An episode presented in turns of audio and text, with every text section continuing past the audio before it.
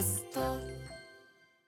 5月22日月曜日時刻は8時を過ぎています。TBS ラジオキーステーションにお送りしているアフターシックスジャンクションえーパーソナリティの私ライムスター歌丸です。そして月曜パートナー TBS アナウンサー熊崎和人です。ここからは聞いた後に世界のがちょっと変わるといいなな特集コーナービヨンドザカルチャー今夜の特集は？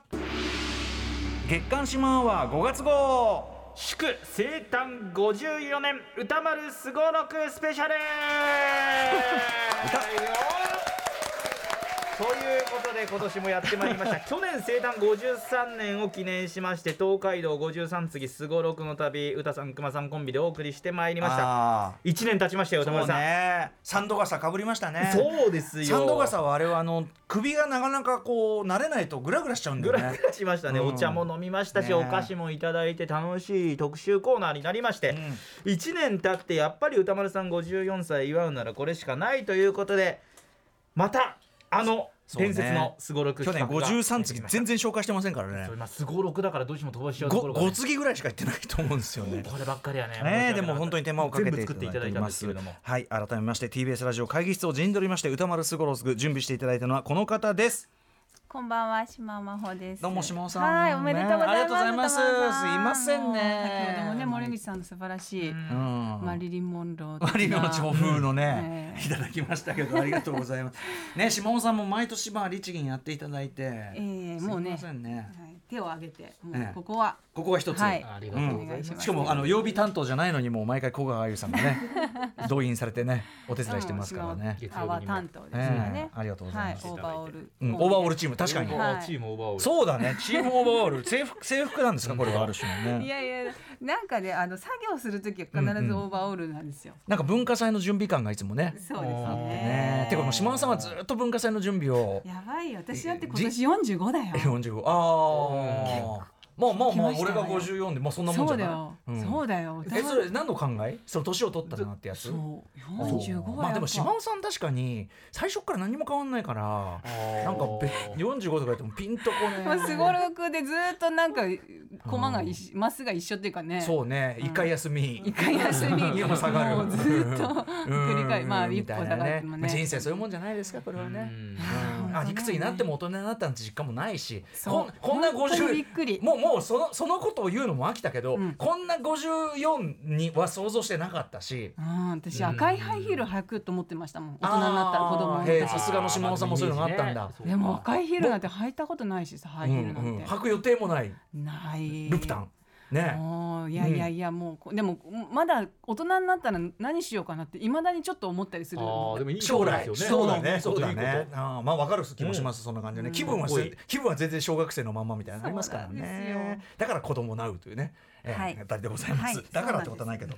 はい。ということで島尾さんお知らせ事がまずあるそうで。あそうなんです。子供なうって言っていただいたんですけど、まずちょっとお知らせなんですが今音楽ナタリーで連載をあのしてます、はい。島尾真帆の教えてミュージシャンの子供なうという、うん。あの前に子供なあの教えて子供なうっていうはい。子供のインタビュー、うん。本出しまして歌丸さんにも端末でうん。対談させていただいたんですけど、それのミュージシャンはい版というかミュージシャンのお,、子さんのイン面白いね今ね。タビューをナタリーでしてるんですが僕らの仲間もまあお子さんねいる人も多いからね。そうなんで DJ ジンさんの娘さんと,、えー、と息子さんアイアイさんとリルジン君にですね今インタビューをしていて、はい。はい前編が今公開されてるんですけど、大評判、うん。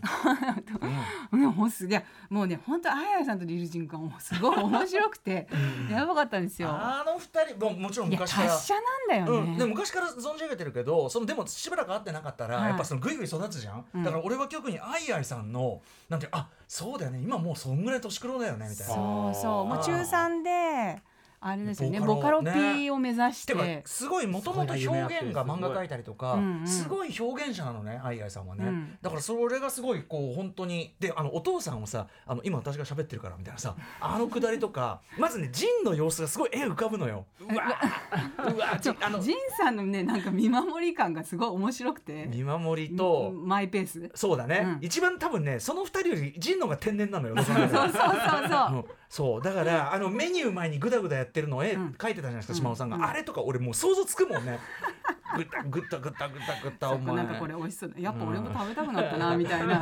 ブツブツ。インタビューの横でやってんですよ。なんかもうそれもどうしても書きたくなっちゃって書いたんだけど。ででもねそれもそれをジーンがすごい感心しててそのやっぱね見てるとこやっぱ島尾さんすごいんだよっつって。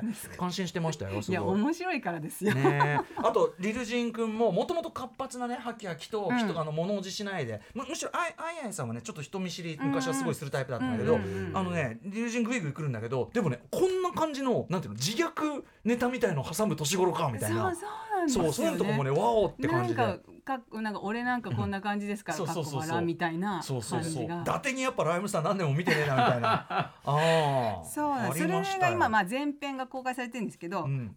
今日の9時うん。これ番組終わってすぐに後半がアップされるので、はい。もしよかったらライムスターニューアルバム情報と合わせてね検索いただければありがたい、はい DJ ジンさんもぜひにというふうに言ってま後半もまたかなりねエンジンかかってんで。飛ばしてる、えーもう飛ばし。もうリルジンの前半のさインフルかかって筋力落ちたわっつって。ちょっと走ってくるあー俺ダメだーみたいな。わそうそうそう。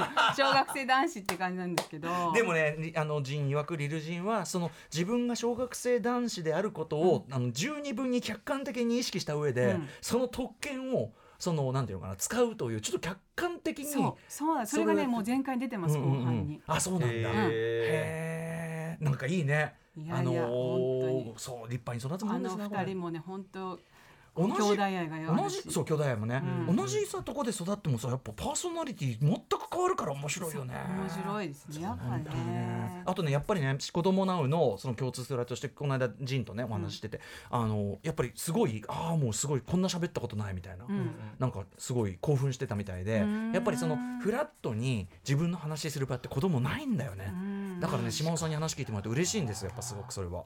いやなんかねスイング二人がね二人でいるっていうのもあったそれもね安心してね、ううん。ん、あと権威のない大人。そうそう権威を背負ってない大人。でまたなんか別に今まで知ってたわけじゃなくて急に来て「え何それ?」みたいの聞いてると、はやっぱりなんかいろいろ話すことが。そうだよね、うん。島尾さんがまたそのいいんですよその素直なあのうん。感じが、うん。ぼもう俺なんか読みながらねボボカル P のこと知らなすぎだと 島尾さんもうちでも番組特集してっからね。そういうことじゃねえからみたいな感じで。いやん。ラジオ聞いても、うん。なんかそこなんかさやっぱ聞き逃してるっていうかね、うんうん。まあなんかこもちろうんやっぱりもちろんね。うーみたいな感じで聞いててやっぱなんかやっぱあややさん現役のなんかその、うん。なんて言うんだろう今それになりたいっていうこの話とかが、また面白くて。そうだね。ん。はい、いやいや本当にすあの素晴らしかったし他の人の回もすごい面白かったあの坊ちゃんとこのねそうなんですよ。ゲバタンも面白かったんでね。あはい、他の、はあの岡さんのお話も。ゲバタンのあの平和平和への話最高でした背筋が伸びる話でした。憲法9条に関していやいやの背筋が伸びる話。本当に大人はね、うん。本当になんかタジタジですね。やばって感じだね、うんはいさあということで、えーこの後は私のねすみません恥ずかしながら誕生日にちなみましてのね、はい、えー玉田さんもね子供かつてはね子うん供でしたからね。ええまあかつては子供そういうことでみんなみんな全員そうですからね。はい、えっ、とすごろくをやりたいと思います。はい後ほどよろしくお願いします。お願いします。After Six Junction. TBS ラジオキーステーションに生放送でお送りしていますアフターシックスジャンクション今夜は月刊シマアワー5月号祝生誕54年歌丸すごろくスペシャルをお送りしますはい、ということで、えー、作家の島尾さんに、はい。ささ作っていただいたはい。すごろくが今運び込まれました。ありがとうございます、はい、えー、ホワイトボードにいっぱいね私の人生のさまざまな転機に関してね、こう書いてあるというね。はい、もうあのー去年のうん、反省を生かしましていろいろ。53次。はい。うん53次の時はあのオープンにしてなかったんですよね。あ中をねマスのね、マスの中身を。そうするとねやっぱりなかなかこうと止まらせたいマスをい 止まらせたい。にマスに行けないっていうのと、その頑張りがそのマスを超えちゃうと、はいはいはい。あれできないなかったことになっちゃうからねなかったことになっちゃうから、うんうんうん調べ散々調べて確かに確かに。なので全部もうオープンにして、もうすごろくのね、作り方をだんだんあの心得てきました。なるほどね。そうです。しかもこう番組としてね盛り上がるようにっていうのをちゃんと考えていただいて、はい、もういつかね商品化できるように、うんはい商品化。ねしかも私のイラストを描いていただいて。はいコマすごいすっかり可愛くなってありがとうございます。いえいえなんかし島尾さんの昔から書く私の書き方はこう昔からちょっと一言言いたい感じがありました。これは可愛いかなああっていう。のちょっとね頭の先のわ割れ目がないっていうかね。そうね。あの帽子かぶってあの割れ目をね常にちゃんとあの一世三宅来てねありがとうございます、ということですよね。ねさあということで、はい。えーじゃあこれは今回は私の人生すごろということで、はい。私がすごろくを振り、まあ、はい。止まったとこでエピソードトークみたいなみんなで、はい。そんな感じそうですね。そうですね。はいうん。はいだからあの勝ち負けじゃないそうです。あのみんなで回ってって、はい。で、あのフリートークテーマがとあ途中途中にあるのでそれでテーマで話したり、あとチャンス困って全然関係ねえじゃんみたいなの入ってますよ。あ本当？まだうん ちょっといいよ言言ってもいいよやえおオキテポルシェの愛犬ニコルちゃん誕生日。あの5月22日生まれなんで。そうなんだ沖手さんの。おニコルちゃんはいはいニコルさんへーそうあそれは関係あるわ。関係ないでしょ。あとねあとねちょっとねあの細かいこと言えばすちょっと違うんだけどなあっていうのはーじゃあそこもじゃあはい後で近くなったら触れていただいてもいい、ええそうですチャねンスのチャンスのマスにははまったら、うんはまったらチャンスは止まったらあまあ好きなコマに止めるとあーなるほど。はい。じゃあおすすめのコマいけるわけだ。おすすめのはい。はい。あと時事ネタも入ってますもんね。はい時事ネタもミッキーロークボクシングの試合で来日猫パンチが話題に。ね時事ネタが入ってますね、はいありがとうございます。はい。じゃあ早速いきましょうかね。えー、じゃあ一発目、はい。私が振りたいと思います。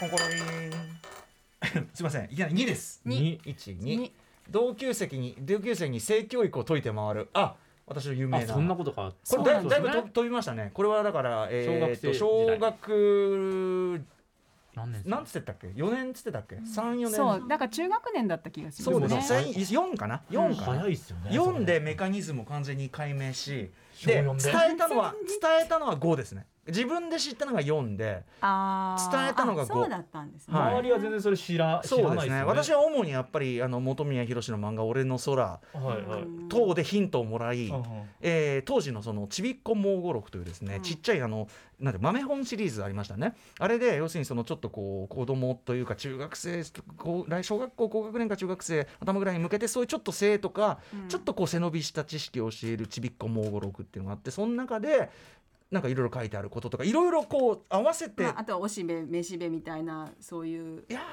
あれも込みで？ーどうですかね。とにかくいろいろ総合的に考えて、うん。まあこうだろう。で調べてってでもショックじゃなかったですか？いやまあでもそのなんかそのドラマとかにおけるまあ映画とかも見てましたからおけるそのあのこの部分の描写あとそのやっぱり子供を産むってねそのみんなが言ってるみたいに一緒に住んだら生まれるとかそして大変なことになるんだろうとかチューしたら生まれるとかそんなことしたら大変なことになるんだろう疑いはあったんですねそうねだからそのいそんなわけはないだろうっていうその。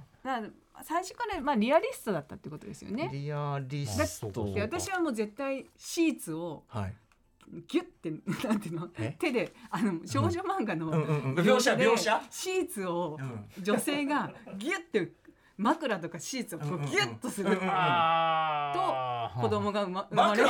そのだからギュッとする手前で何があるかではなくイコールギュッとする。まあだから女の人と男の人が一緒に寝て、でもなんかシーツをギュッとする出来事が起こり。で そういう描写がね確かに。そこはさなんかもだって全然わ何にもそそこはそのギュッとする出来事が何かっていうところは別にあれなんですか？だからまあまあなんかいやらしいことがあるんだろうな。いやらしいはあるんだよね。だからその例えば裸になるとかそういうぐらいのイメージはあるわけでしょ？みんなそこぐらいはあるじゃない？そう裸になるっていうのはある。そこまではねみんな言ってた。裸になって。前も話したと思うけど、ええ。私はそのすあのいいろいろ進んで進んで最終的にはそのはさ挟む？挟む？挟む。まあ太ももで挟むむんだと思ってたんですいい線いったわけですそうそう。その先があるとは思ってなかったおおおおその先があるとは思ってなかった挟むあのー私もその小5の時にクラスで、そのものすごく議論になったんですよ、どうやったら子供が生まれるのか議論。であっちだこっちだってもう大議論があっちで僕、はい。こっちでぼわっちでて僕はもうその客観的真実をしてたから解を。そのいろんなところに机に行ってはうんうんっつってまああの惜しいとかあのそういうのもそのあるけどそれでは生まれないとかいろんなあことを。もうもうジャッジする方。そうですね先生側になってで皆さんねで諸君といろんなこと言ってたけどさいはい最後に正解ですっつってこうやって大声で言ったら最初はゴーゴーに非難されてそんなわけあるかいとか、そのうちのお父さんお母さんがそんなことしてるわけないと本当に非難されて、ええまああガリレオガリレオってこういう気持ちだったんだ。まあまあまあまあまあそういうことですよね。知ら全く知こらないれもいつも僕ウィークエンドシャッフル時代から言ってることですけど図書の時間でその人体大図鑑っていう本ののの中のそういう図解のページがあって断面図みたいなやつの、はい。でみんなっつってこれを見ろっつってだから本当にだからでその時から俺ガリレオの気分だってことは口にしてましたから。これがこれがガリレオの気分だとお前らお前らみたいな天動じゃあでもイちイン天動説。テリジェンスですね、うんイそうです。ねンテリですね。インテリっていうかインテリっていうかまあ物知りですよね。でもまあ今に通じる感じありますよね。いや物知りじゃなくてその混ぜてたんです。だからその混ぜてるとこを指して佐々木のおっちゃんと呼ばれてたんです。でもさそれ歌丸さんやっぱ結構いろんな人の人生を変えてるっていうかそこがポイントになってますよね 子供たちそうなの？のいや同級生。だってそれすごいショックですよ。全く知らなかったことだからが逆のそうか証言がなでも小5だよ？今時だったら多分そんな。いや今時じゃない。だって69年で50 50し年昭和まあ50 40何年前ですよ。そうだけどさ。すごいすごいうん。まあね。いやでも初めて知った時のショックっていうの本当たるやそうですかね。ないですから。もうでもそっからもうそれを同級生に。その話題は大ブームでしたよねやっぱね。一大ブームを。いややっぱそうです我がクラスにおいて巻き起こしまサしたね。ンタとかは全然信じない。僕そのサンタを信じる信じないって問題を意識したことがないから多分最初から。だからそもそもなんかプレゼントが来るみたいな感じのいやもちろん靴下を置いとくみたいな儀式はやってたけど別にそのヒゲの親父が家に入ってくるっていうお妄想はしてないですよね。それ怖くない？中中一まで粘りましたよ。ねばその妄想、うん。あの島尾さんのうちはそのドリームが、あの宿る家だと思う普通のマンションだから千駄木の。そんなサンタとか来る感じしないじゃん。それ泥棒じゃん。あすいません。あサンタをはいはい。じゃあ行きます。あはい。あサンタの、あサンタの話はねあのねそうだ。NG なんだって。そうだ。思い出した、次行きましょう。そうだそうだ。サンタの話すんだ、次はサンタ歌丸さんこれずっと回し続けていいですか？はい。なんだっけ？歌丸さん。じゃあ次ササイコロですね。はいはい。すみません、はい。動揺しました。はい、えー、4です1 2 3 4はい四。あチャンス。チャンスコマに来ました。チャンスコマ。えチチャンスコマ。ャンスコマなの？4で。いあミッキーロックじゃん。1 2 3 4そうかチャンスコマ。はい。チャンス。なんでしょうどうするんですかこれ？えっ、と好きなコマに飛べますね。あ。ああそうかそうか、うん。どどそのまなんかその前にそのさ、うん。間のコマいじる？そのいやいやどのぐらいの文章がいいのか。じゃあこれ四四コマ進んだまあから、4コマ進んだから、まあ、スター・ウォーズ日本公開。これね順番だから「スター・ウォーズ」のがもちろんあの性教育を解いたより先ですよあ順序的には、い順序的には。スター・ウォーズ小4なんで。だか。ら小3か小378か。年だから9あそうか。じゃあ微妙なラインなんですね。そうなんですよね。うん。で、まあ、サッカー部に入るが馴染めずだいぶ間取ってんのそうそう、映画が。これ中学時代ですか始まる、うん、うん。ミッキーローク。これなんでミッキーローク入れたんですか島さん。あのこれお手伝い使って作って一緒に作ってくれた深田君っていつもお手伝いしてくれてるはいはい。友達が、あのなんか時事ネタでないかなって言ったらミッキーロークのボクシングの試合で。島尾さんってだってこれ全然もちろん知らないし熊崎君も知らないですよね。私そうですね。えでもねう深田君は驚いていました。あのうんうん。私が知らないことに。ああそうですか、うん。ミッキーこの時代のそもそもミッキー・ロークの俳優としてのそのスタンス感っていうのが多分皆さんの今のイメージと違うと思うんですけど、うん。つまりあのレスラーっていう映画で復帰して以降のなんていうの落ち一旦落ちぶれて、うん。あの登場してアイアンマン2とか出てるんですけど、あのムキムキの感じじゃなくて、うん。もっとやさなんていうのプレイボーイ感なんですよね。ナインハーフっていうかが大ヒットして、うんまあエロい映画なんですけど、はい。でナインハーフのすごいちょっとこうにやけた色男みたいな感じのイメージが強かったんだけど、それがすごいボクシングに入れ込んでで日本に来て支配したらすごいこうなんていうのかな。ちょっとこう本当に猫がニャンってやる感じのうん。パンチがポチョンってなって、でバターンって倒れるみたいな。でそれがすごい猫パンチっつってまあその八百長疑惑なんかも含めてこう話題になったんですけど、まあ、そのぐらいからミッキー・ロークのねちょっと超人気の凋落が始まるというかね、感じですかね。うん。うん。そうですか。ちなみにこれがフリートークテーマ二足のわらじでしたね。ミッキーロークのところかじゃあミッキーロークのところがね。はいあーなるほど二なるほど。足のわらじ。まあじゃあチャンス。二足わらじはけてませんけどね。うん。でも一応ね二足のわらじでも結構今はね普通っていうかいろんな、まあね。ねミュージシャンやりつつ何かやるとか。はアスリートはでもなかなかね大変だと思いますけどね。よくその、まあねあの俳優がさデニーロとかもさそのうんボクシングやった人やった人で大体君はこのままやれば世界チャンピオンになれるみたいなことよくそういう大体言われますけども、まあそれはリップサービスというものでしょうというかね。もしさ熊崎さんはい。二足のわらじ履けるとしたら何履きますか？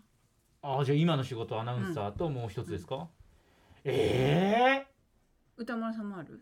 えい二足はもうすでにね。二足どころじゃない二足どころじゃないんですけど、うん、まあでもあんまり何足って意識もないんですけどね。よくそのあの両立しててとか、両方やっててとか言うんだけど別に僕両方って意識ないんですけどっていう、うん、ちょっと、まあでも全然違うことやんならまたね話別だけど。アナウンサーの方もバラエティー出てあまあまあそういうカウン中トでいいんだっ継やってとたらか実況やってみまあ、たいな。いろんなことやってますよね。でも人前に出て喋るとかさ、そこは共通してんだトから。ータルとしては共通だからうん。それと別にももっとさ違うさ例えばわかんない。料理人やりますとか、なんかそういうちょっと全然違う裏方的なうん。仕事とか、あと専門技術が必要なことそこまでいけばなんぼですけどねきっとね。まあ、笹団子さん的な感じですよね。そうだねそうだね。あれは本当に社長とかなそういう。あれは間違いないああれぐらいの二足ってなったらすごいですね。そうですね。でも結構ミュージシャンとかはあのなんていうかな二足のわらじも何もその別に例えばインカムは別個に持っててみたいな人は別にむしろ多いっていうか。なるほどなるほど。まあねそうですよね。うん、なのでよくそのわ若者たちがに言いますけどね。そのそんなにどっちかって考えなくていいよみたいな、うんうんうーん私もね最近バイト始めたんですよ。おおへえ。あのまあ普通にカフェなんですけど。マジか。へえ。先生島本さんがバイトアルバイトされてるんですかそう。えお店出てんの？へ週一でそうレジやってるんですよ。え。なんかちょっとやってみようかなと思って。へえ。えそういうなっていうかフラットなバイトって？あのいやもう大学1年生ぶりです、うんうんうんあのえー外国の人が来るちょっとそういうちょっと特別な環境というはかいうんのバイトなんですよ。あの、うんカフェで。うん。であの英語をちょっと上達させたいなと思って、ええそれでやってみてるんですけどすごい。あ外国の人があなるほどすごい来る。なるほどね。じゃあちょっと本当にそのなんていうの英語習ってるスキルアップも込みでだからいいですね。なんか新しい気分。ねなんかなかなかねなんかもう身振り手振りで通じちゃうからなかなかあそれはカンバセーションが。それダメそれダメ。それダメ。自体じゃなくて。あのー僕はその英語ちゃんとした英語喋れないんだけど、うんそれなんでこの年にまでするかっていうとやっぱそのつ通じさせてきちゃったから。そう。で相手もやっぱりねあの思うね組んでくれるから。そうだねそうだね。その気持ちさえあれば通じ合うんだけど放送に載せたりするクオリティにはなりえないじゃんそんなのさ。だから、そうですねダメだなと思ってるんですよ自コミ分では。ュニケーションはできちゃうゆえに「Are you sure?」って言っちゃって。本お客さんにそう。なんかさ財布もねもさ今手持ちが本気？みたいなこと。手持ちがないから、ちょっとあのもも持って取って帰ってくるって言われてなんて言えばいいんだろうと思って確認してって言われたんですよ。ああいう手話って言ってあ今のすごい失礼だったなと思って。まあでも向こうもね、あのくそこ汲み取るから、ちょっと間違っちゃったんだろうなっていうぐらいでね。いや難しいですけど。いいじゃないですか、それ。へさあじゃああそうだ。飛び飛べるんですよねえ先に飛ぶの先にでもまあ飛びたい駒なんかあったら。どっか宇多丸さんじゃあ飛んでいただいて、うんちょっとね順番がやっぱ逆なんだけどね、うん。模試とディスコディスコの方が先ですからね。あそうなんだ。それはもちろんそうですよ。だって模試はだって高校受験だから。大人のあ会そをの辺やっぱちゃんとしないとだ。うん。そうですね。えじゃあどでもいいディスディスコの話とかにしますかじゃあね。はい、じゃあ。ディスコ？初めてのディスコなんですよね。これすみません時効っていうかね当時はそういうことができちゃったんですけど高校生中高生入れちゃったんですよね、うん。ディスコね。う、うんん。えん何歳ですか？最初は15とかじゃないですか。あ。うん。だからもうでまあそこはでもディスコは割と若者が多くて、うん下調べしたんですか？いや友達に連れてってもらいましたもちろん。あの生き慣れてる子。うん。だからちょちょちょいちょいこう巣鴨の中でもちょい不良がいて。ーうんうんうん。でやっぱりすごいこう夢よく言いますけどね夢かと思いました本当にね。夢の空間っていうかね。感動的だったんですうね、んふ普段はだってそりゃクラブとか行ったのって二十歳過ぎてからだなきっと大学入ってからだな。ライライブっていうかライブあでもライブハウスもドキドキだったんだもんねその。そうですあのスノーですね。スノー行ったスノーのライブ行ったのは。そういうコースだから結局周囲にそういう友達がいるかどうかでそのいろんな。全然いなかったんですようねんそれで変わるじゃないですか。例えば、うん。あのダンジョンズドラゴンズの走ってる時に僕周りに一人でもやる子いたら全然やってたと思います。だからそういうこう環境ってありますよねやっぱね。ありますねうん。熊崎さんってそういうディスコ的なクラブ的なの？いやディスコというクラブとかはまあ大学生とかそれぐらいそれでもからそれでいいんですよ。まあまあまあでもそれが正解でよ。ですもでもなんなんでしょう。そんなにこうたくさん回数を重ねていったとかっていうわけでもなく友達と一緒に行ったとかそれぐらいの程度なので。どういう感じのクラブなんですか？なんか。いやどういう感じっていわゆるそのなんでしょう音を楽しむ感じではなかったですね 僕が行ったのは。あもっとチャラ箱？もうもうそうですね。しどこ？最渋谷とか？渋谷とか渋谷あー。じゃあ最初は。渋谷のチャラ箱じゃもうそれはもう大変ですよ。だからなんかそのそのなんだろう最初がそれだったんでそのガヤガヤ感俺だってきついよっていうそうだからちゃんとしたそういうなんか音楽的に楽しいとかっていう感じで入った最初が違ったら違ったんだろうなっていうなんかどっから来たの？みたいな。そうなんかいわゆるチャラパですよ本当に。まあでもあるよね、それ。あの世代によってクラブとかディスコとかって一口に言っても意味が変わっんだと思うんです。そうそうなんですよ、うん。だから熊崎さんの時は私の時とまた違うし。そうですね。だから多分私と歌丸さんも全然違うと思う。あの多分熊崎君の時はそういうなんていうかある意味チャラい遊びの一環としてそのある程度遊んでる子だったらちょっと行ってウェーイってやるみたいな感じだし島尾さんの時はちょっとあれなのかなやっぱ音楽好きが。でもね私もう行ったらすぐトイレ行ってました。なんで？えなんか怖くて。居心地悪くて。ああそうなんですね。結局それどこのクラブ行ったの？そのクラブにもよるんですよね。だから場所とか。うブんルーだっけ？ブルーああブルー。はいはいはいはい。渋いとこ行ってんの。うんあとあまああのあスターパインズカフェとかああのあハシピーが働いてはいはいはいまああれは半分ライブハウスみたいなねスターパとかずっとトイレいましたね居心地あそこはでもさいろんな場所があって逃げ場も比較的ある方ですけどねなんかゆらゆらするのが恥ずかしいんですよ。お酒持ちながらゆらゆらするのが。それは嫌なこと言うな。それはでもねあの僕もねわかります。なんか私じゃないなこれって思ってうん。またトイレ行そうっちだからその背伸びしてそれやる気恥ずかしさみたいなところに行っちゃうとね。なる。ほどなるほど。うそうなんです僕の時のクラブっていうのはやっぱりそのディスコっていうのがある時に新しい文化として、うん。本当にそのおしゃれで本当に音楽好きな人がその自分で調べてろくに看板も出てないとこを調べていって、その行くというだからそのクラブに行くということそのものにめちゃくちゃときめきと新しい時代の予感とかあがあったから違いますねなんかね。というのがありますね。確かにそう夢夢がね。でディスコはすごいさっき言ったみたいに全然ティーンエイジャーとかいっぱいいてうんむしろそのなんていうかな。だからその島崎の世代のクラブに近いかもしれない。あそうなんですね。ウームとかね。ああうんねうん。もちろんね。はいはい。ああそうです。はい。ねははまだだから歌丸さん今高校生ぐらいまでですよね。うんガンガン行きましょうかじゃあね。続いてじゃあもう一回じゃあサイコロかな次はね。いいのね。ポンポリンとあ一1だってえーっと一次なんだ？文化祭で友達とあれでもさディスコから3マス進むって書いてあるから3あマス進んだそうだ三マス進むの3マス進んだ上でのの1なんじゃないの？ライムスターの出会いもすぐこれ言った方がいいんじゃない？生涯の友と出会い。ライムスター。まあ友っていう感じはもはやないけどねもうね D も G もね。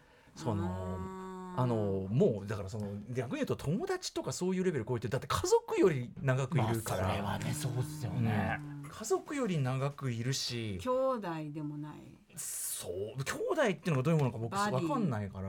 バディってほど甘ったるいもんでもないし。始めた時は友達みたいな感じで。いや先輩後輩。先輩後輩では先輩後輩。スタートしてどれぐらいからその先輩後輩とかっていうところから次のステップいったんですか？ジンが正式メンバーになったのが94からなんですけど、そこの時に改めてもう先輩後輩みたいなのやめようっつって最初は敬語だったそうですそうです、うんうんだからもう敬語もここからけ敬語禁止みたいなはい感じでやってって。でもその友達とは違くてパートナーって感じですそうですね。やっぱその共通の目的そのすごいいちょっとすみません。恥ずかしいことだけど戦友とかじゃないけど共通の目的に向けてお互いの能力を最大限出し合ってでもライバルでもあってみたいな。ちょっとこう友達ってほど安心できる関係ではないっていうか。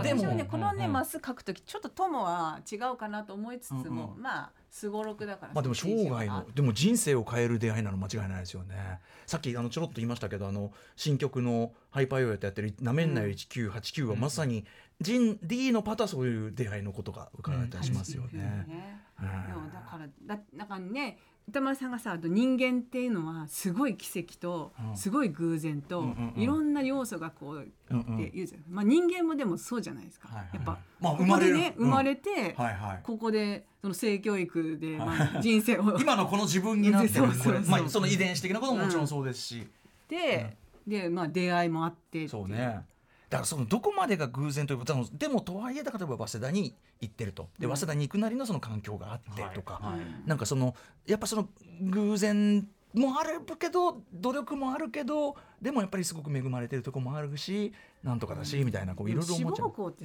割とそんなに悩まなかくないかったですか、なまあ僕僕はその、はい、あごめんなさい。自分のそのできる範囲ってそうそうそういうか、そういうことそういうこと。僕で決めるじゃないまさに僕が言おうとしてもそれ、うん。うんそうそう。だからいやれることが限られてるから、ん。その中で自分の能力の中でそうそうそうそう。一番いいところなそうですそうのか妥当なとこ行くそうですそうかまあそうですよね。そうですうん。まあ普通そうやって選ぶんじゃない？だからその目そうですね的がはっきりしてて、自分はここみたいなのはむしろ羨ましいですよね。そうやっていくべきでしょ本当は。でもさ私中高校受験の時にやっぱりすごくあの先生から、うんあんまりその私は一番狙えて高いとこ行きたかったんだけど。さ今の美術学校的なラインで？いえいえいえいえあもう普通にまだあのその前ですね、うんうん。前の段階高校のだ段階の、はいはいはい高校受験の時だから中学3年の時に。じゃあまだ何やりたいとかじゃなくて、うん。なんか絶対受かるとこに行け絶対受かるとこを受けろって言われてなんかそれちょっと悔しかったです。先生そういうこと言うかもね。そう。だから本当はチャレンジしたいとこがあったんだけどそれ学区外でそうすると下駄あのが履かせられないというかむしろ不利なんですよね。あなんか点数がもしみみあの満ちてても満ちててもうんうんうんうん行ける範囲のしでもうんうん。学区外だとちょっと不利なんですよ。あの人数が決まってるから入れるとか。今は学区ってないらしいんですけどうんうんうんそれでそのあ危ない橋は渡るなって言われてへでそれだったらーなんかねたかだか。なんで言うこと聞いちゃったんだろうと思ってたかだか学校受験するぐらいねなんか別に何でもやればいいじゃないかって感じだよね今だと思いねますよ。で絶対この高校は受けろって言われて絶あんたの対受かるとこあんたの成績のためだろうみたいな感じですよねなんかねうん。確かにその。言い方はねなんかね。いやでもなんかその受験をめぐる特にそのこうなんていうのそういうこう内申書とか僕の時代本当に内申書がものを言ったから、だからそのそんなとこ行ったらこんなクソ生意気なあれだから母とかからもうあんたらはもう絶対その内申書がものを言う世界で絶対無理だからっつって、だからもう今のうちに私立行っとけっつって。まあでもそうかもしれませんね。つって。俺は無理ですね。っつって。でも納得してるんだったらいいですよね。そうそうそうう。ん。ちなみにですねフリートークテーマもありまして長年の友達っていうテーマあーなるほど。なんですけど。長年の友達まあ今となってはねご存知の連中がレックだでろうねもすごいですよね。長年つってもでもだから大人になってからのが多いですよねむしろね今はね。うん。えだってあでも島尾さんはねそう本当に私はね割とねこういますね小学校時代から、島尾さんはだから端的に言って友達めちゃめちゃ多いよね。割とその時代時代でいますね、しかもそれが切れないっていうかさ。いまだにって感じですね。そう。ちゃんとさ連絡取り続けんの？いやいやあの時々連絡取って会おうとかなって小学校は小学校の時の仲間でちょっと会って、大人になるとさ連絡取り合って会うっていうエネルギーがもうすでにさあの結構親しい人だってなかなかできないのにみたいなさ感じないですか？でも近況がねなんか知りたいのか何なのあかーでもそ そのれそれがすごいですよ。小学校の時の友達にええいつも集めてくれるええ。ふっちゃんって友達が強烈で、うん。それで何？どうしたの？最近やってんの？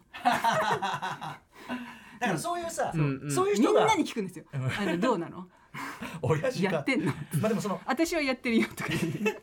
自分の話がしたよな。でも引力強い人いるといいけどね。うん。あのそう仕切ってくれる人ね。そうそうなんですね。仕切ってくれる人がいるから、まあその小学校のそうだよ時はな、そういう。うん。うん、ないと難しいよ。自分からはないな。あります？熊崎君そう集まり。いやまあ僕もだから誰か年に1回とかあるかないかとか本当そういうレベルでもうそれ以上会うとかっていう学生時代の友達はもう今だいぶ一回があるだけいでやもう年に1回って今大きく言って年に1回ぐらい。で、うん。まあ。しかも自分からじゃあ集めようみたいなタイプでもないしうん。だから誰か本当にそういううんうん。やろうよみたいなこと言ってくれる人がいないとそのまま。集まる単位はどういう単位ですか？その仲良し高校の部活とかそれこそ最近だとまあ結婚式とかで結構定期的にあったりとか。でもじゃあそういう何かがないと。確かに何か強い動機がないとなかなか難しいですよね。これからもっと難しいと思う。正月とかさ、ボンとかでこうあの下尾さんなんかだって旅行行ったりする勢いでしょ？もう。友あ達と。高校のねとゆきちゃんとは。ゆきちゃんはまたねあの特別ね、はいあの親しいってのあるけどね。ですうん。いやすごいすごいそれ。あの高高校面のその巣鴨の仲良しチームとは年一ぐらいで最近は会ってますけど、持ち回り持ち回り幹事制にしたらだいぶ動くようになっちゃうねまあそれは大事ですね。うん。年に1回を継続させていくためには。であのなんかそのなんかスケジュール合わせ用なんていうのアプリじゃないけどさなんか。あはい。今ね、うん。うんいろいろありますからね。そうそうそう。それでもあれなかったら厳しかったかもしれない。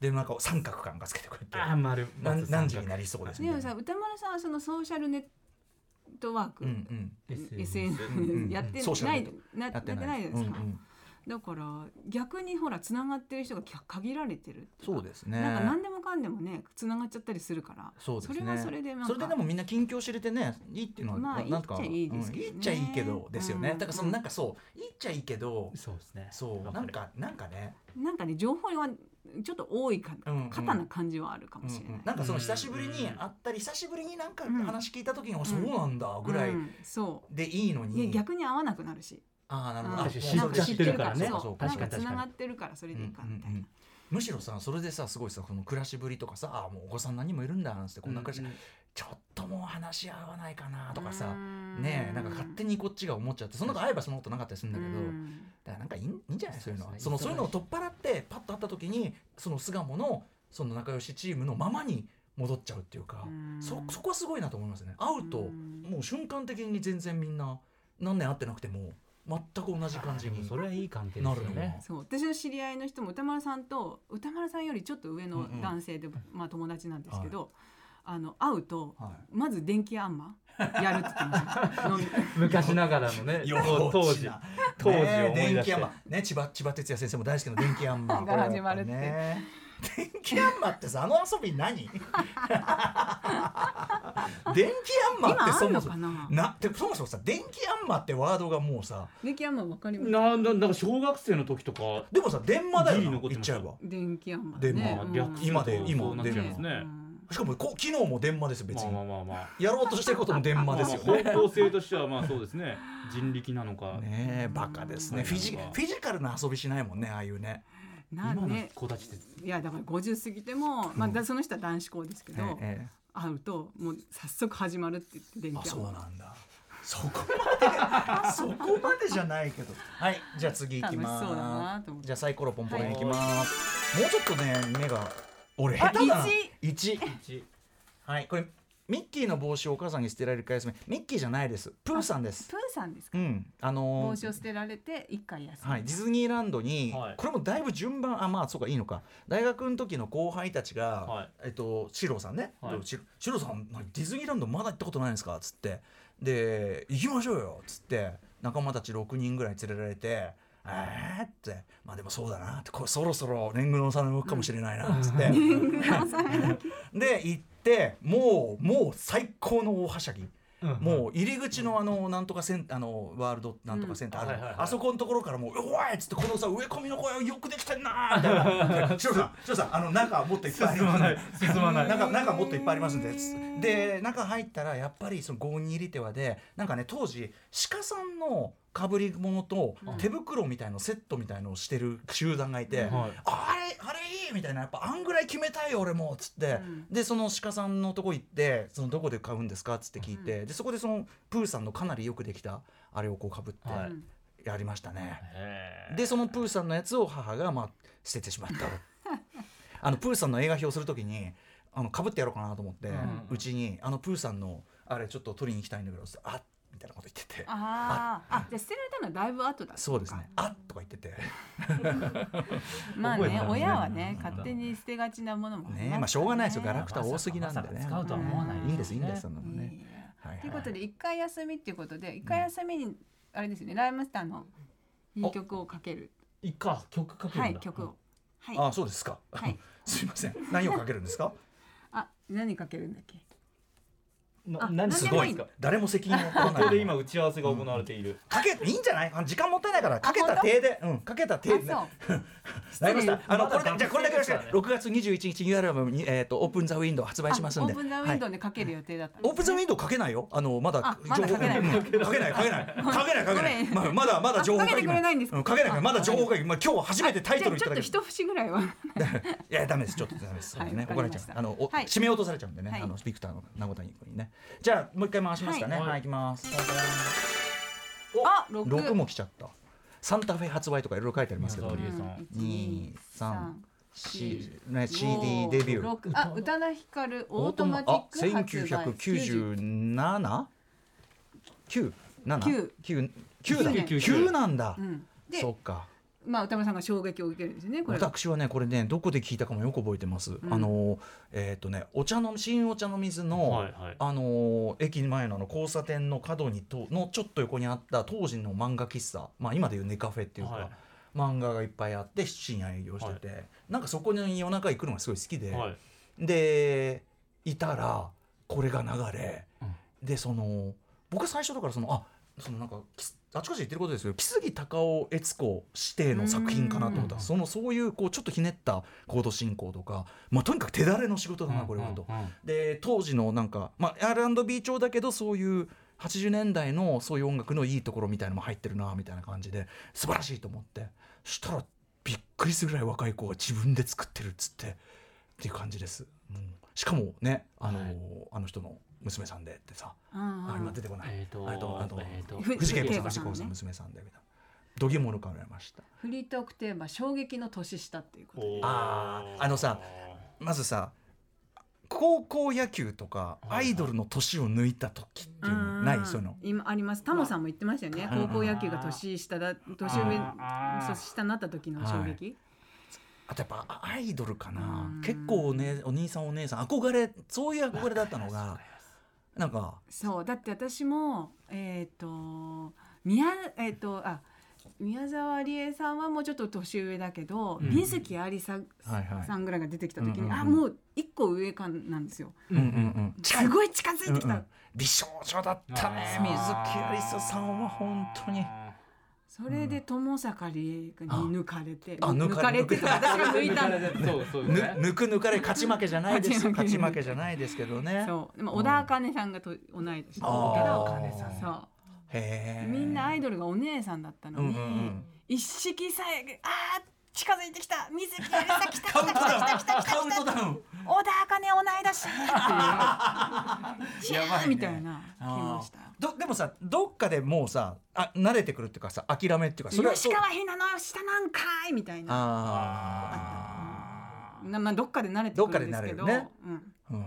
ありますよね。うん。あとね俺はだからそういう意味では アメリカ大統領年下時代来たかっていう。ああなるほどねもうなんかもうもういろいろ諦めましたよね。そのいろいろあの何でもなれる夢さえあれば何でもなれるっていうのをついに超えたなと思ってね。アメリカ大統領はちょっともういろんな手を尽くしても遅いなと思ってもう。でも今はほらじいじだから、今はね。うん、まあオバマさんとやっぱ若いからね。クリントンとかもそうかな。だからそうクリントンは違うか。オバマさんですね。オバマさんですね。オバマさんそうかだからそこに来たなと思いましたまあ首相とかも全然あるあるからね。まあそうですね。今若い人多いですよね各国。今もうダメですよこれは。そうであとだからそうだから野球選手とかも監督超える日が来るんですよ。今僕ちょうど監督世代。いや私もそうだよ、だって監督近い。でも40代の監督も今結構多いですし、そうですよ。とかあのハリウッド俳優とかって絶対的に年上に見えない。俺クリス・プラットなんか全然年上のつもりで見てるけどこの間の「ガーディアンズボリューム3で中であの要するに主人公がね勘違いしてるわけ。地球を早い、若いうちに出ちゃってるからもう人間なんかね50歳ぐらいで死ぬからさって。9歳の時の感覚しかないから、うん。50歳ぐらいで死ぬからさって。え50で死ぬの？みたいな、でうん。マンティスってねそのキャラクターに「えじゃあ何？あんたもうすぐ死ぬの?」みたいに言われて一瞬黙ってから「50じゃねえし」みたいなことを言うんですよ。多分30後半とかなんだけどピーター・クイだからそうか全然年下なんだクリス・プラットと思って。ちょっとそれはやっぱありましたよね。そうですよ。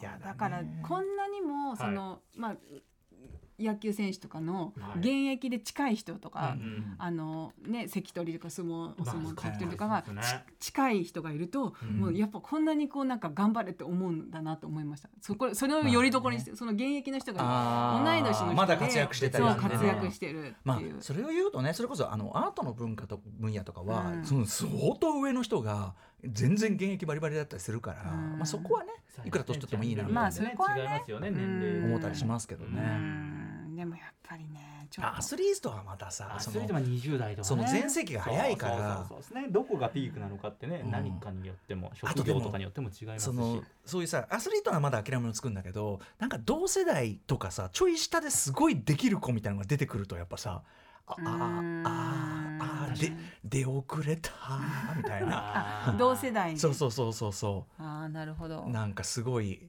薄暗い気持ちになりますよあれは。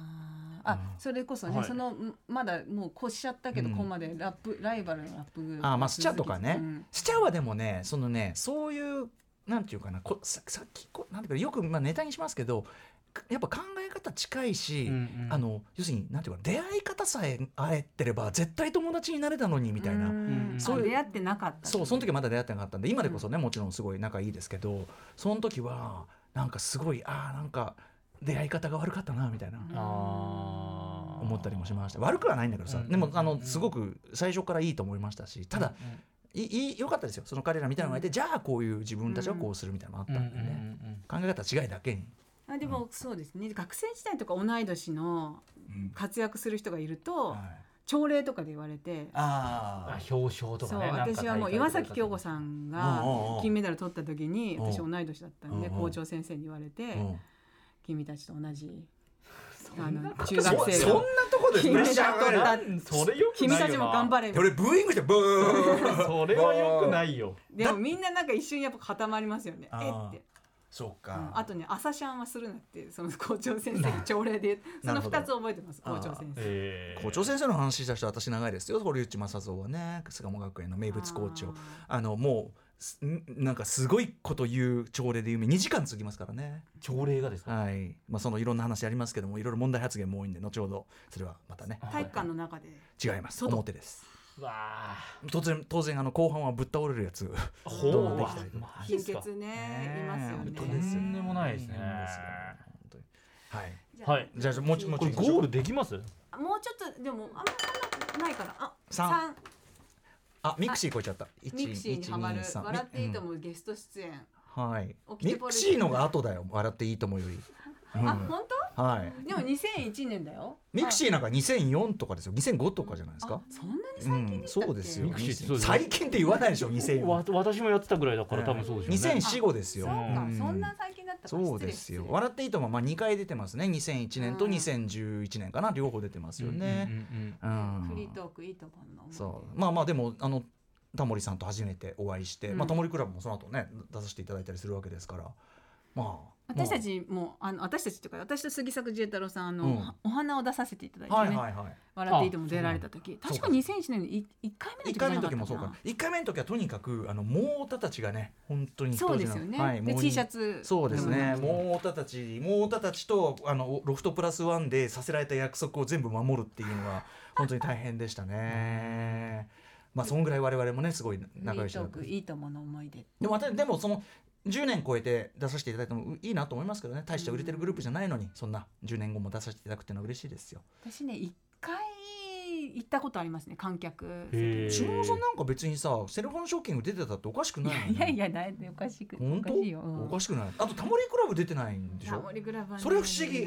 全然出てていいじゃんだって一回ね私出られなかったんですよ。オファーあーそうなんですか。そそれ以来もうだからあれしてないんですけど、そうなんですよ。ぜぜそれは残念だったな悔やま悔やまれます悔やまれますね。はい。まあまあでもね、うん。うん。私があの見に行った時は山下真司さんがうん。あのあゲストでした。食いしん坊漫才、で開脚してました。それだけ覚えてます。開脚はい。何曜日だったか覚えてない。結構アルタ狭いでしょ狭い。です。ね。小さい。あのあそうなね。幅もないっていうか、うん。あのこ観客席のその縦もすごい短いんですよね。なんかテレビで見るとね結構大きそうに見えますけどね。なんかいいともの思い出熊須さん。いいともの思い出、うんなんか見たり。世代的にでも結構どうですかね。でもあるでしょ。なんかね学校行ってなんか夏休みとかでなんかやってる番組っていうなんかそのイメージ。なんかいいとも見てあの昼ドラとかあるじゃないですか、うんで大好き5つ子とかキッズ王みたいなやつをこうなんか一連のセットで見てるなんか夏の思い出って感じですいいとも。始まった時のこと覚えてますけどねやっぱね僕は。あ笑ってる場合ですよ終わって。でまさかタモリが昼の番組？感じなんですね。みたいな感じですよ。もう暴挙も花。も覚えてんだ。めちゃくちゃ覚えてます。もともとファンだったんでタモリさん。テレビファソラシドとか最高だったんで。A 六輔さんとの絡み最高なんで A さんのことあんなに乱暴にいじる人見たことなかったんで。あ いいなはあじゃあ最後のはい最後振りましょう。うー。4はい。ええーポチョン。1 2ね3ニコルちゃん。4愛犬ニコルちゃん。やったね。トーク力が認められギャラクシー賞ゲット。ーもうまあもうもう最近最近。最近 ですもんね。そう2009そ2009 2009ですね。2009か。ついにラジオ看板にスタートのに来てのそうですね。まあトーク力の島尾さんとまあなんていうの？もう知り合ったのはもちろん前ですけどそうですね。こうやってねそのまあ笑っていいともあたりかな？ミクシーにミクシーでマイミクになってそれでなんとなく男いやその前に男の墓場でしょ。まあ男の墓あ男の墓場の後か。の後だと思います。マイミクになった方が先あのみ杉作 J太郎さんの映画プロダクション男の墓場プロダクションに我々両方ともね属してて。であのガロの座談会みたいなのがあってそこであ結構初めて、ね、はい。初めて。あの私展覧会の、えー、と2年ぐらい前かな？展覧会やった時に、うん。歌丸さんと初めてお会いした時の T シャツを飾りました、おお、はい。もう覚えてますあそうですか、はい。そんなこと言う？のどどんな T シャツ？あのねベティちゃんん。のパロディみたいなやつの T シャツなんですけど、なんかそれの T シャツ捨てられなくてこれ歌丸さんと初めて会った時に着てた T シャツなんだよかロマンチックなと思って。あそうですか、うん、展覧会でも飾らせていただいてあそうです。みんな苦笑してましたけど別にこれ別に見たところでみたいな。文脈がねちょっとはい。ありがとうございます、はい。そんなね。薄い黄色のね、えーあそうですか、はい。ちょっとピンときてないですけどすいません、はい今度着てきますよ、ああありがとうございます。ああなんつってね。あるかもしれませんけどね。はいということでライフライフゴーソンライムスターかかりながらのねあ感じでございます、はい。ありがとうございます。すいません。終わんなかったですね、うん。まあまあでもだいもうでももう今今今今今こんなのはまあね、人間ドック一回休み、うん。えー人間ドック。MTV へ MTV 人間ドックというかその例えば大東大腸系出演1回休みとかね。2回休みましたからねこれね。うん。ラジオ始まはいって一世三宅セットアップ5着着てセットアップ5着。お購入夕食は梅干し一粒にっていうのがあったりとかねそんなことだっけ俺フリートークテいやいやなんかここでちょっとすごろくっぽくしていこうかあなあそうですか、はいそんなこと言ったっけみたいなまあでもねありがとうございますここに至るということで元気いっぱいやっております島さんありがとうございましたはい後ほどこの写写真撮ってねはいあのまたツイッターとかに上げておきたいと思いますあインスタとかねありがとうございます島さんお知らせ事などお願いしますじゃああのこの後9時にあのジンさんのお子さんお二人のアイアイと、えー、リルジンさんのねナタリーの記事がアップされますのでそれをご覧になってください。あとはまあ杉作さんとやってる Voicy っていうあれがありまして、えー今週は猫と犬はパンとおにぎりの関係に似ているという、えー話をしています。ほんの5分なのでよし聞いてください。はい、あとは本をちょっといろいろはい。準備してるので、あそうなんだ。はい、その時になったら、え時が来たらまたはい。ー楽しみにしております。はい、はい、ということで以上月刊島は5月号ありがとうございます。生誕50年歌丸すごろくスペシャルでした。Station. After Six Junction. 毎週月曜から木曜朝8時30分からお送りしているパンサー向井のフラット。向井さん不在の木曜日を担当するヤーレンズのデイジュンの之介とどうも落合博満です。違います。奈良原正樹です。各週木曜日はヤーレンズのフラット。せーの聞いてね